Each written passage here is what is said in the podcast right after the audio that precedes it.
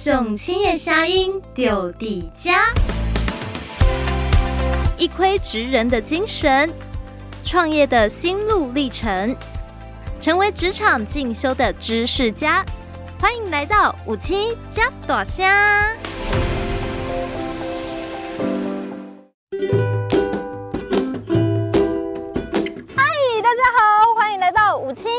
大声！今天我们来到嘉义县的中埔乡。中埔乡呢，种槟榔多，种木耳多，还有这里的蔬果产销班也非常有名。可是我们今天呢，要采访的是这个，就是可敬高手巧克力工坊，带大家一起来一趟巧克力之旅，走吧！好，那我们现在要请高老板来帮我们介绍第一棵可可树啦。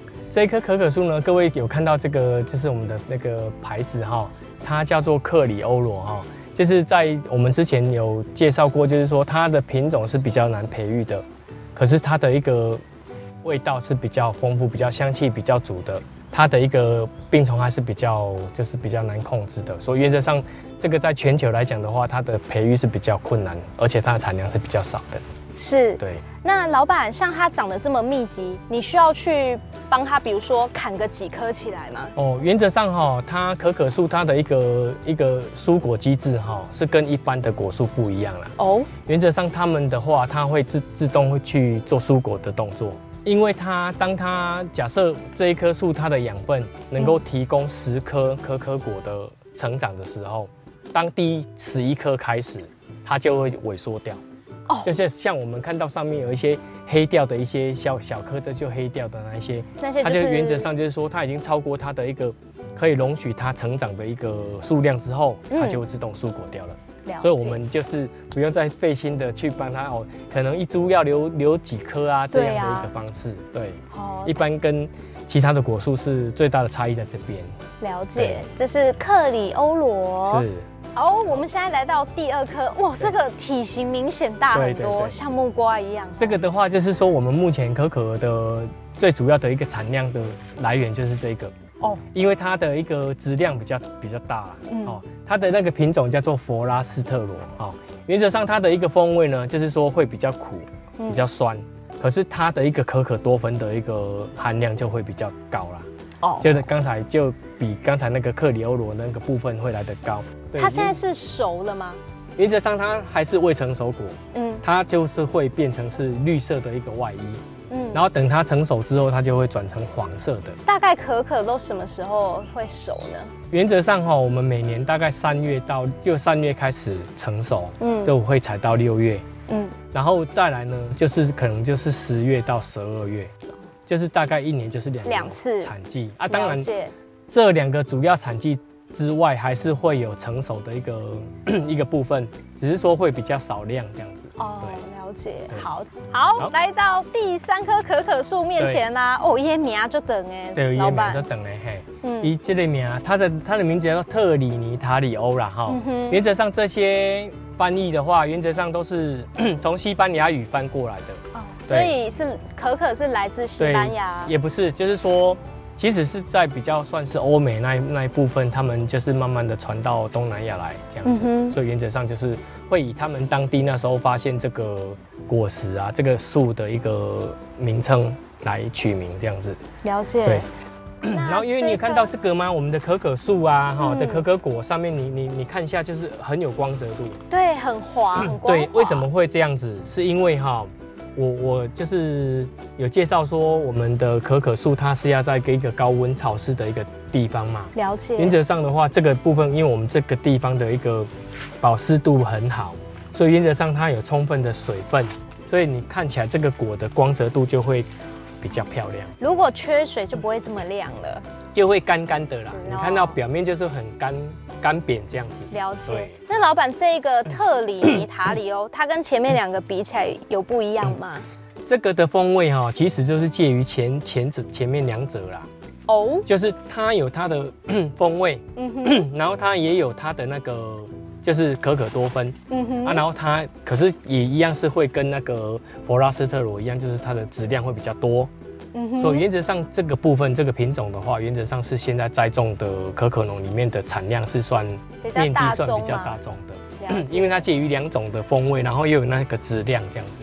每一个叶子啊，树干离我们都蛮近的。本来可可树长大就不会很高，是不是？原则上不会哦。如果说 你没有做修剪的话，原则上它的高度是会到四五米以上都有哦。因为它是算是常绿乔木。嗯哼。其实乔木的部分它就会比较会高大啊。其实我们就是要抑制它再往上。往上涨，因为我们要采收啊，要管理比较好管理，所以原则上我们会把它矮化了，就是做修枝修剪的部分。了解。好啦，我们刚刚逛完了这一整片，这里一共有三个巧克力品种。老板，我看你这边还错落了一些槟榔树，是。那跟他们一起生长是什么样独有的中埔撇步吗？嗯、因为哈，我们早期就是爸爸从以前然后就是把这个土地交给我们。然后交给我们之后，当初就是种槟榔跟香蕉去做兼作。哦。然后因为近近年来那个槟榔哈的产业就慢慢在没落了，而且它的一个产物对我们人体是不好的，所以那时候我就接手之后，我就坚决用友善耕种的方式，然后就是保护我们这个土地，让它能够永续，然后把爸爸的那个给我们的一些爱能够遗留到后代去。哦。所以我们要保护这个土地啊，所以。种当然种出来的东西，培育出来的东西就会比较健康，这是我的那个故事啊。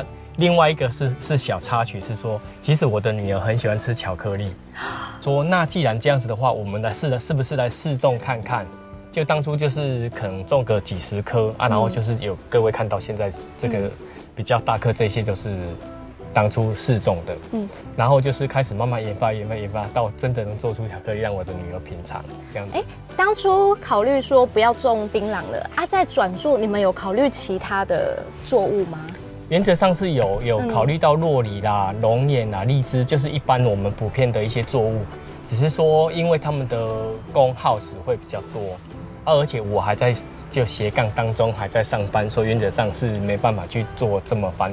繁琐的一些一些工作内容跟花费太多时间在这边照顾的，嗯、啊，那时候就发现说，哎、欸，其实可可树还蛮好照顾的，嗯、而且它没有很耗工，所以当初就就立立立刻决定说哈，就是把它放到田里面来试种看看。嗯，对你有看中埔现在有其他人种可可吗？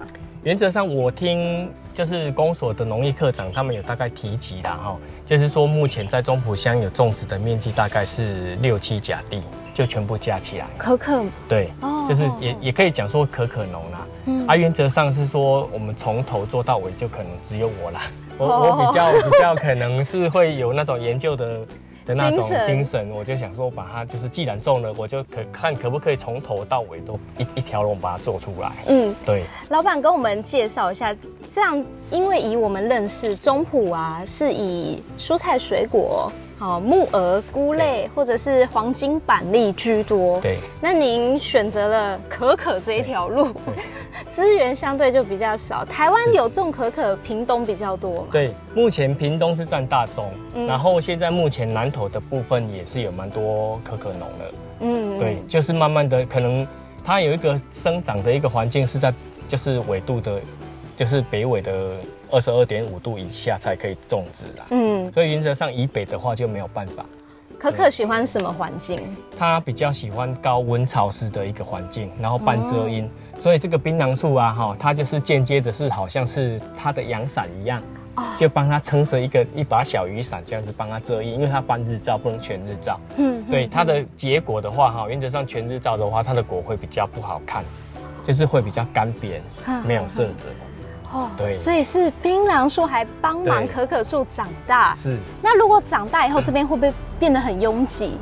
原则上不会啦，因为会定期。我在当初种的时候的那个间距，我都大概把它做到做到两米半至三米的那个宽度。嗯，所以原则上他们比较不会说枝叶去互相去干扰到，影响到光合作用。所以原则上是不用有这个疑虑的。植物它都有一个机制，就是说它会老化，然后有嫩叶再出来。所以原则上它掉下来之后，可能就形成一一层那种好像类似地毯那样的一个、哦、一个感觉。嗯，所以原则上也不会说有太多杂草的丛生啊啊，然后我们走的时候就是会比较干爽，因为它那个树叶干了之后掉下来会吸收水分啊，也也会间接当成肥料这样子。这边的环境这么好，可可也是。长成这么高，大概要花多久时间呢？原则上，我们从苗种下去之后，大概要到三年半之后，它才会慢慢开始生产。三年半。哦。那、啊、当然，屏东这个部分，它会因为天气比较炎热，所以它们的成长期会缩短，就大概两年至两年半。嗯，那加卡固。对，我们这边比较有有冬天啊一些影响，所以原则上温度会比较低。是。对。啊，三年半开始产的果哈，原则上是品质油油脂比较没有那么丰富，嗯哼，所以原则上要好的话，要大概五年以上、六年以上，还会慢慢的做出来的巧克力的油油脂的丰富度会比较好。所以女儿等巧克力也等了至少五年了，是是是，因为没有成熟做出来的巧克力是不好吃的。嗯，那你们五年到现在创业几年啦？我们大概两年至两年半了。就是说，因为当初一直在研发嘛，嗯、就到底要怎么样发酵，然后要怎么样去制作，这当中也是受到很多就是朋友们、贵人们的他们的支持啦。嗯，然后就教导我们啊，然后我们就一步一步这样子慢慢的就做做起来啊，然后就慢慢的想说，女儿吃吃的没有那么多嘛，好，我们就把这个好的东西然后分享出来这样子。嗯，所以原则上我们的部分就是以最天然的方式去制作。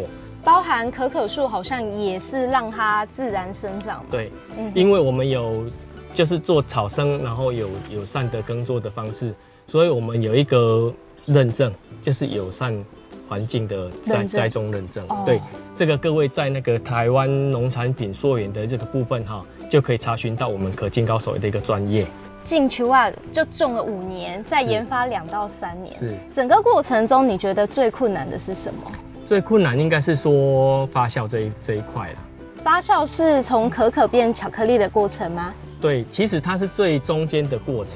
哦。就从种子之后，然后我们就把那个籽取出来，嗯哼，然后就进行发酵。从这边开始到就是发酵完成这个七到十四天的这个时间，是整个风味，整个就是巧克力的优劣，就是在这一个。哦，环节里面，再怎么好的可可没有发酵好，是。还是不好吃。是因为哈发酵如果没有完全的话，原则上它的风味就是可能不苦，嗯哼，可是你吃完之后会有涩涩的感觉，嗯嗯。然后如果你发酵好的有酒香味，有水果香味，然后吃了完之后会回甘。对，这个就是一个我们可以做差别的，嗯，的一个一个比较这样子。听起来跟咖啡豆蛮像的耶。对，其实可可跟咖啡他们是也，我们称他们是两兄弟啦。哦，其实他们的生长环境大概都是大同小异。对，原则上是这样，只是说它后面的制成是比较有一点不一样这样子而已。嗯嗯嗯，老板要来帮我们介绍一下可可怎么变成巧克力的。好，目前的话，大部分我们台湾的可可农哈。我们都会把这三个品种，我们会一起做发酵，然后这样的层次，它这样的口感是不是会比较来得丰富一点？嗯，哎，又有不苦不不酸的啊，然后又有可可多酚比较高的，对对，然后还有 juicy 的感觉的，就是综合这三种，把大家的优点对，大家都集合在一起，哦、这样做出来的的层次感会比较多层。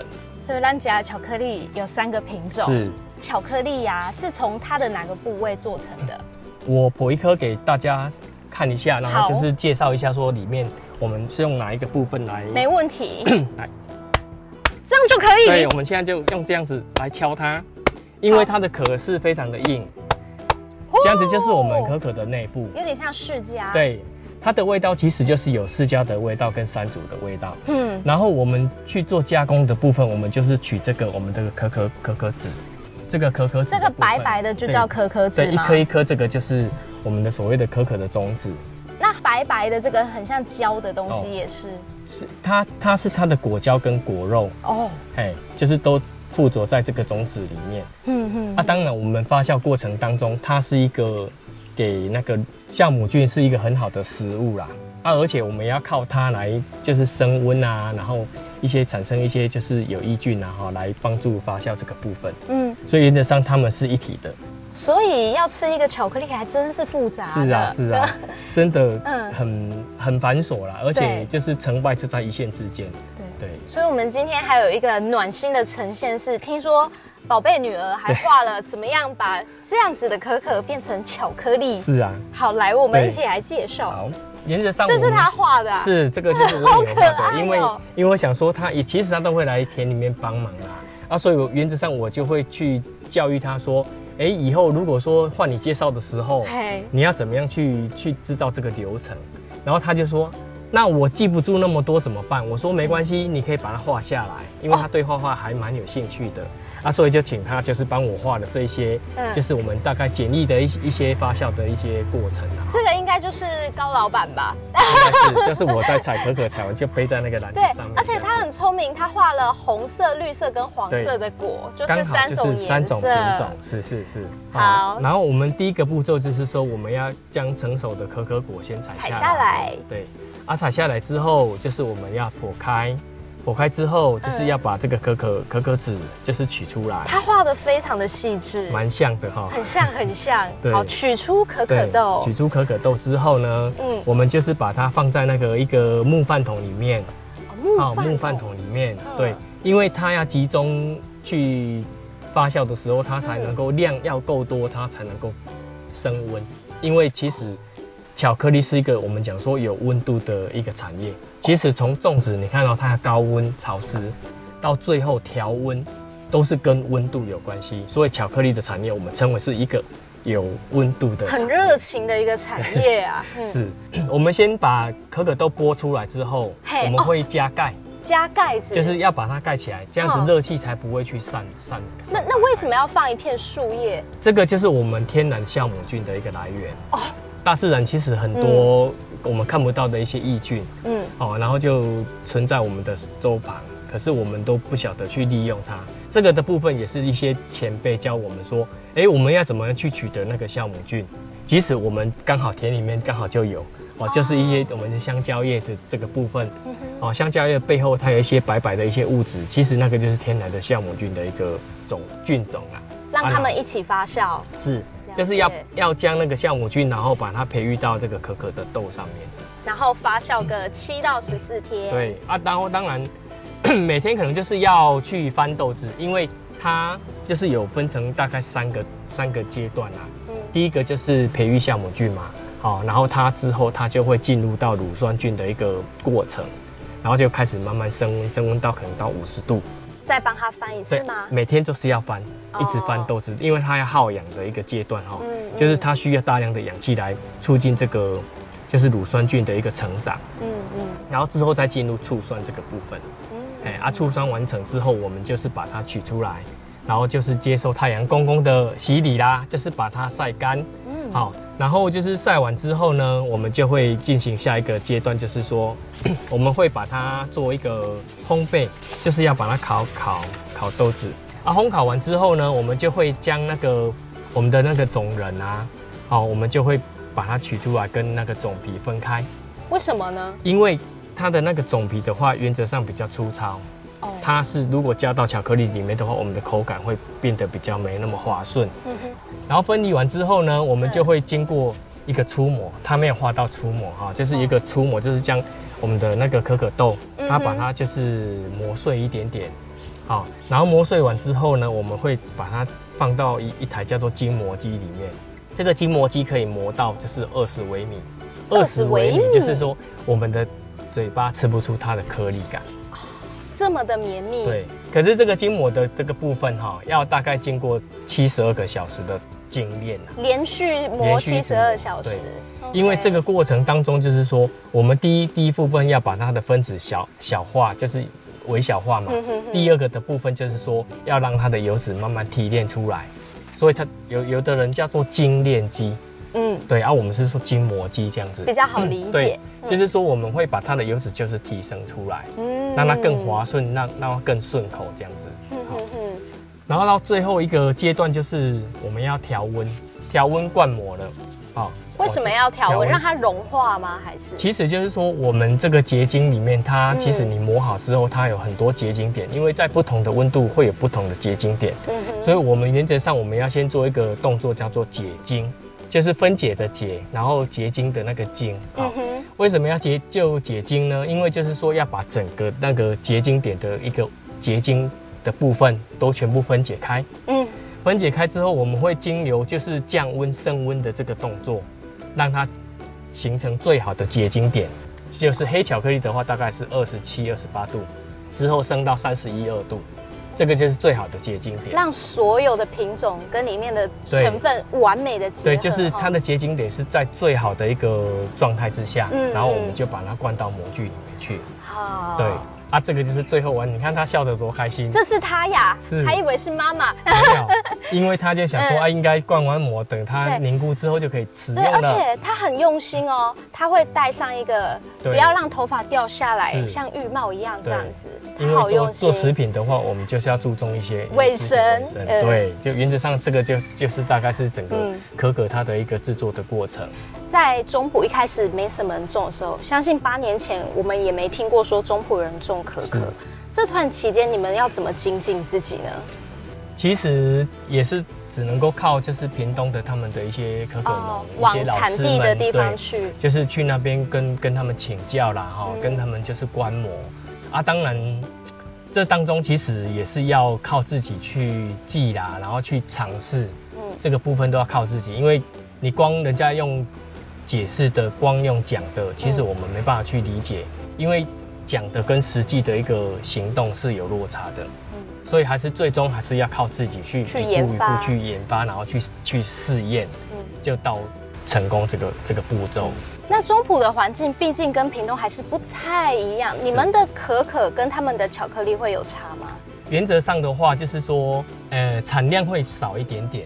哦，因为原则上第一个我是用友善耕种的方式，就是不不撒化肥，然后不撒除草剂，嗯，所以原则上它的病虫害会比较多一点点，嗯，当然产量就会低，好，然后第二方面就是说我们这边的那个秋冬的的那种气温会比较低，有时候它会受寒啊，它会就是会干裂什么，就是会来得比屏东会来得。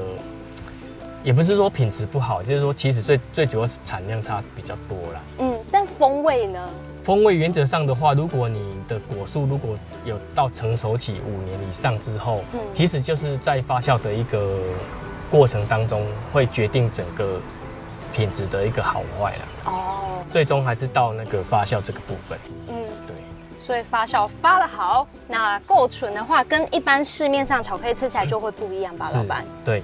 我们的巧克力吃起来或许会，你们会刚开始接受的人，这个会觉得说，哎，好像很苦，很苦，对，比一般的苦巧克力再苦，对，然后会有一点偏酸，嗯哼，对啊，其实这个这些味道其实都是它可可它本身的一个原味，因为台湾就是因为跟咖啡一样，台湾咖啡也是会微酸，嗯，就是因为气候造就这个植物它要产生一些机制。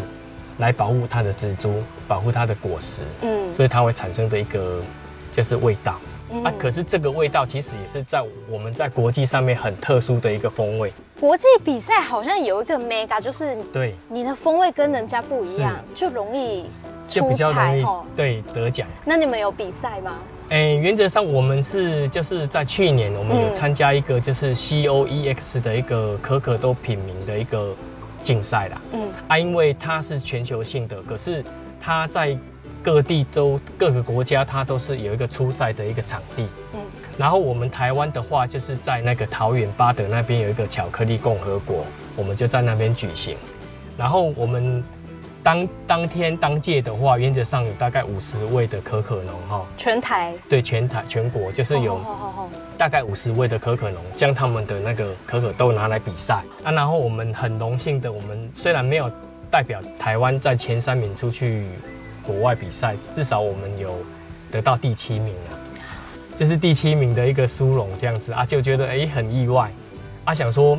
其实就会给我们一个肯定啊，因为我们毕竟不是说像屏东那么那么他们的那么的专业，然后就是政府的辅导那么的完善的状况之下，我们还能够得到第七名。对，嗯、啊，当然日后还是要慢慢的再精进啊，看能不能代表台湾出去为国争光这样子。那现在可敬高手也开发很多的产品了啊。对对对。从首先就是巧克力要。好，我们从最重要的这个巧克力开始。好，原则上哈，我们这个就已经就是已经哈，已经把它做调温然后灌模的一个、嗯、一个完成的一个成品了哈。像我们的话，原则上我们会做大概是三个口味，哦，三个纯度。就是七十五趴、跟八十五趴、跟一百趴。哦，你们不会再加什么杏仁啊、牛奶啊？原则上的话，其实我们会跟我们的理念会比较一样的话，就是要一致性，纯的巧克力，对，纯的巧克力，然后让各位品尝到它最最美的原味啦。嗯，就是尽可能你，因为你加了其他牛奶的，加了其他杏仁的，加了其他味道，嗯，其实它就会去。分散它的本来的原味，这样子。所以原则上，我们的话最主要是做这三种口味。嗯、那这三个纯度差在哪里？三个纯度其实就最简单，就是说，当我们刚才筋有讲到筋膜嘛，哈，嗯，筋膜这个部分呢，它就是一个把它磨细，把它油脂提升出来。对。到最后，如果还没有调味的时候，大家都是一样，只是说我们会把它分成七十五、八十五、一百，就是说，其实就是含糖量啊。嗯，就是假设我们举例来讲的话，七十五趴的话，原则上它就是一百克的可可膏里面，我们就是含二十五克的糖，其他七十五克就是可可膏。这样七十五趴，对，非常科学。对，这个的话原则上就是一个它的比例，嗯、所以我们会称称为它是七十五趴、八十五趴、一百趴，就是这样的比例来的。然后第二个呢，我们就是有做这个的话，就是我们的那个布朗尼，巧克力布朗尼。嗯，好，原则上的话，它就是也一样是用那种我们纯的可可膏，七十五趴的可可膏下去做，所以原则上一般外面吃到的布朗尼可能会偏甜。那你们的呢？我们的是会有一点点苦苦的。不会那么的酸苦酸的，对，因为原则上这样比较不会腻口。因为这个虽然是甜点的，可是不要把它做的那么的不健康。嗯，而且我们都用纯的可可膏，其实那个它的香气会比较浓郁的。嗯，对，原则上是这样子的一个构想啊。然后这个呢，就是我们的那个提拉米苏，提拉米苏。这个的话哈，我是有在过年的期间哈，我们有做给亲友他们去品尝了。然后他们是跟我讲说，它的风味还蛮好的，就是跟外面其实甜点店他们的一个成品哦，其实嗯不相上下。所以这个是不是筋膜之后直接撒上去就好了？原则上哈，可可粉这个部分是说我们可可膏完成之后，我们要把它做油脂跟可可固脂的一个分离。哦，可可粉就是我们巧克力里面的可可固脂。可可固脂的话，就是说它的固脂是。固体的固，质量的质，把它的油脂抽走。对，抽走之后，它就是剩下来的就是我们所谓的可可粉。了解。所以它能够溶于水啊，溶于牛奶啊，就是这样来的。如果它含有油脂的话，原则上，如果含水的一个状态就没办法去溶解。然后再来这边呢，看到这边的话，就是我们的那个做的那个可可焦糖杏仁果。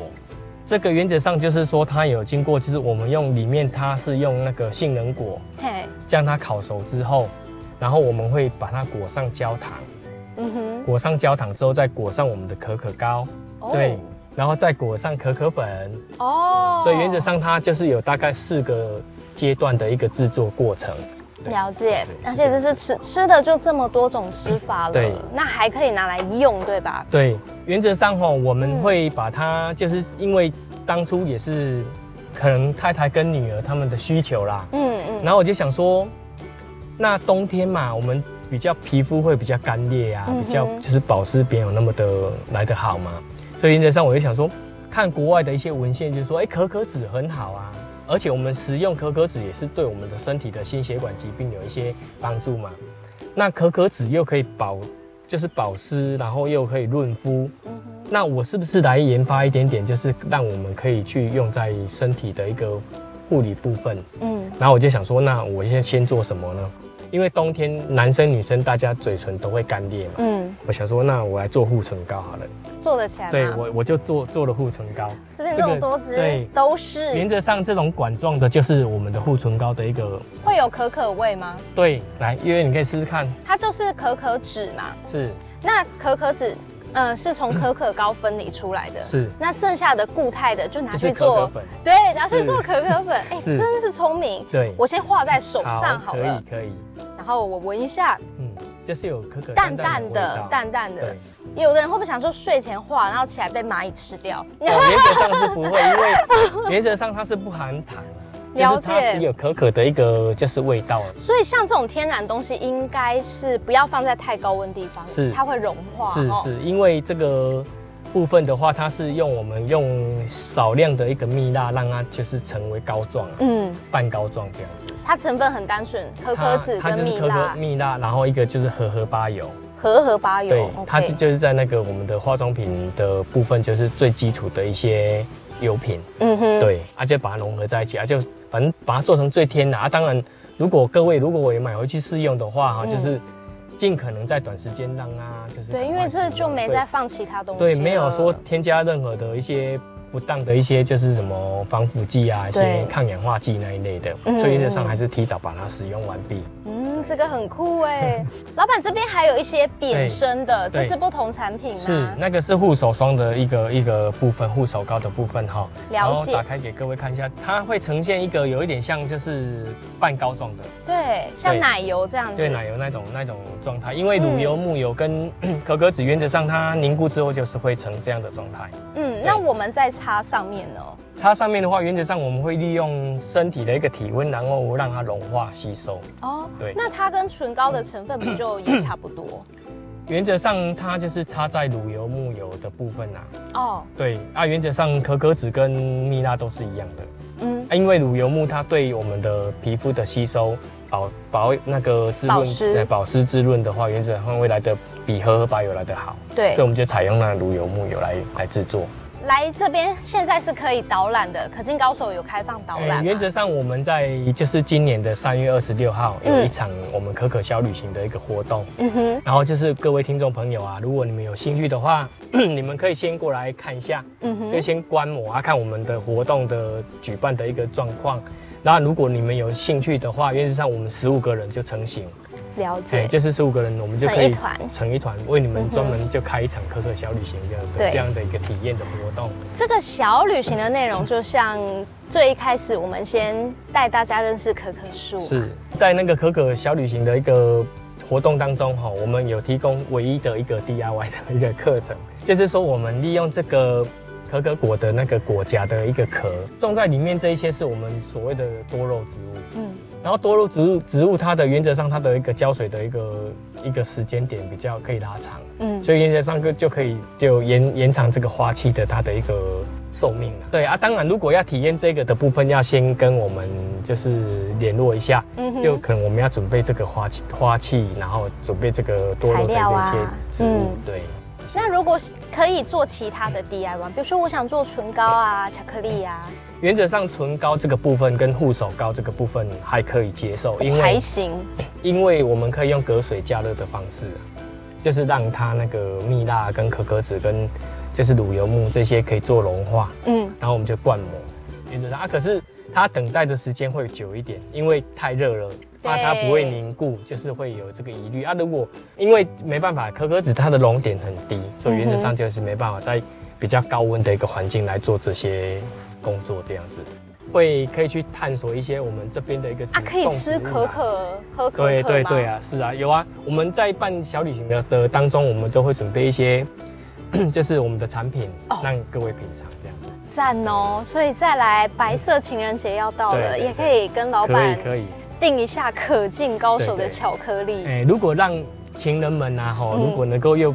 兼顾健康，然后兼顾美味的话，原则上我们是最好的选择啦。太好了，那我们最后，老板，你之后啊，会有什么规划或特别你想要在节目上说的？原则上哈，我现在慢慢的就是有在规划，说以后这边一个这个场域哈，我会有一个有一个建设性的一些设施，就是我会盖个可能那个作业作业室啊，嗯，好，就是加工室这样子。然后会会盖一个农舍这个部分，然后之后呢，可能各位朋友你们过来的时候，就不只是只有一片可可园，可能就是有一个地方可以让大家休憩一下。就是哦，我们可以喝喝个可可可可茶啦哈，嗯、然后就是可可牛奶啦哈，类似这样的一个产品啊，配个就是我们的提拉米苏还是布朗尼这个部分，嗯，哎，就大家就可以来这边，就是悠悠闲的过一个下午茶的时间这样子。敬请期待可敬高手的可可小旅行哦。对今天非常谢谢高大哥，嗯、好好好，谢谢，好，拜拜，拜拜。以上节目由嘉义县劳工暨青年发展处制播。更多就业资讯，请上有青加大声脸书粉丝专业查询。